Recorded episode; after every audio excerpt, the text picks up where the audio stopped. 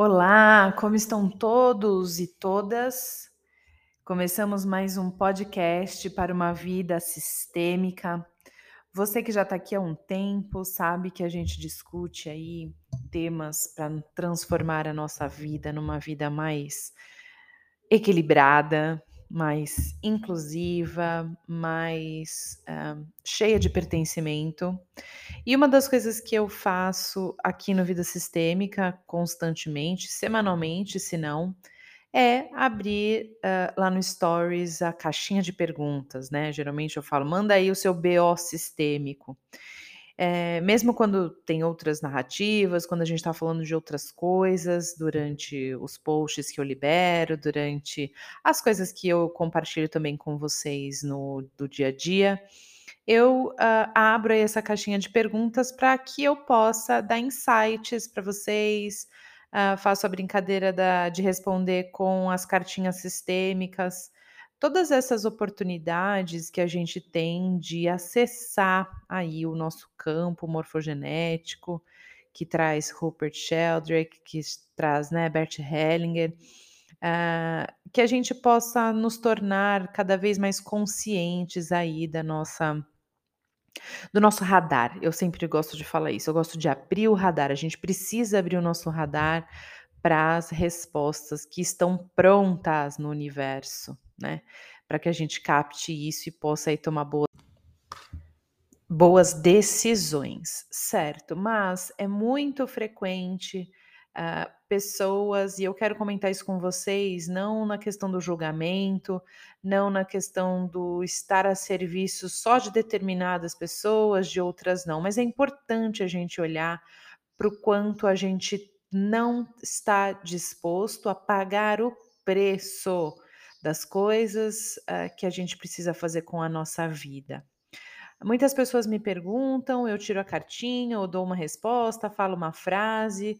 O intuito sempre, gente, não é uma sessão de constelação, não é uma sessão de terapia, é um insight, é uma dica, é uma frase, é algo que te faça despertar para algum caminho que apenas você pode né, é, caminhar e percorrer. Mas eu vejo que muitas pessoas, por exemplo, quando eu tiro uma cartinha, me perguntam, Aline, não entendi. Aline, pode me explicar? Aline, não tem nada a ver. Aline, me faz, é, me explica melhor. E isso tem me incomodado no sentido de que as pessoas não querem pagar o preço de se autoconhecerem, de assumirem a responsabilidade sobre um caminho ah, tortuoso, difícil que é sair da zona de conforto, que é abrir a nossa mente, o nosso coração para algo novo que surge. As pessoas querem respostas prontas. E aí eu trouxe para vocês alguns motivos que eu vejo do porquê a gente não está preparado, não está disposto a é, pagar o preço, né, que a gente fala nas constelações. Acho que o primeiro delas é que a gente sempre olha um, os retornos, as trocas a curto prazo. A gente quer coisa rápida, a gente quer retorno rápido, a gente quer uma solução rápida, a gente está sendo cada vez mais bombardeado por milagres, por soluções milagrosas. Ninguém quer caminhar o caminho, ninguém quer percorrer o percurso, a gente quer trocas a curto prazo.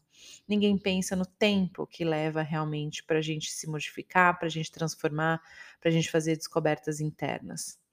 Outro motivo é que a gente está muito no eu criança, a gente quer receber, receber, receber, sem sair da nossa zona de conforto, sem correr riscos de se arrepender, de ter feito a pergunta errada, de ter tomado a ação errada, de não servir, de ter que fazer um, um, uma rota diferente do que a gente havia pensado.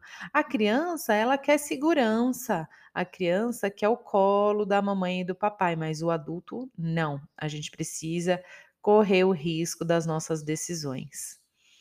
Outras pessoas também têm dificuldade em pagar, e aí efetivamente falando, por exemplo, de muitas pessoas que eu vejo olhar para o valor de uma sessão de constelação, o valor de sessões de terapia, o valor de um curso de autoconhecimento, porque também não sabe, sabem cobrar.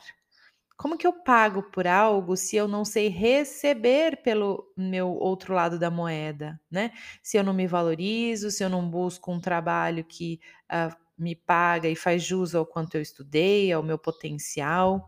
Então, acha sempre tudo muito caro.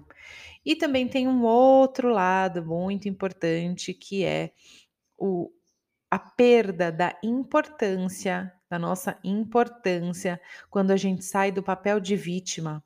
Ah, sim, isso daí a gente não fala, mas é verdade, porque ficar no papel de vítima, a gente é visto, a gente é reconhecido, a gente ganha amor, a gente ganha carinho, compreensão, mas é um lugar extremamente é, de muita fraqueza, a gente não tem força para ir para a vida em, estando no papel de vítima. Esse se liga muito também ao eu criança, a traumas do passado, da infância, mas efetivamente, quando a gente se coloca na vida com firmeza, com a postura de adultos, quando a gente amadurece, a vítima passa a perder o sentido. A gente pode chegar lá naquele lugar, mas logo a gente levanta e fala: bom, eu tô aqui caída, não vai vir ninguém me buscar, sou eu adulta dessa relação. Isso acontece muito com, com as questões dos filhos, eu vejo, né? Quantas vezes eu tenho vontade de ficar lá na cama chorando, mas a louça sou eu que vou lavar, a educação das minhas filhas sou eu que vou dar, a vida segue independente se eu quiser ficar lá na, no quarto chorando. Eu me, me, permito às vezes, óbvio, não é isso que eu estou dizendo, né? Mas sair do papel de vítima é também perder a importância e para o nosso poder pessoal. Eu já falei isso no meu curso lá do Eu Professora Sistêmica. Bom, espero que vocês tenham gostado e que possam refletir aí se vocês estão pagando o preço para a vida de vocês melhorar, para as coisas novas entrarem, para as pessoas novas entrarem na vida de vocês, novos trabalhos, novos relacionamentos. Uh, novas oportunidades de viagem, de conhecimento das coisas. A gente precisa trucar a vida. Eu falo isso. A vida me deu um truque, eu mando seis na cara da vida. Vamos lá e vamos ver o que dá. Sempre pensando aí no futuro e a serviço à disposição aí do que o, o plano superior, essa energia maior aí tem para nos oferecer. Espero que vocês tenham gostado, que se coloquem aí em reflexão, sigam lá o Vida Sistêmica e a gente se vê no próximo podcast. Até mais.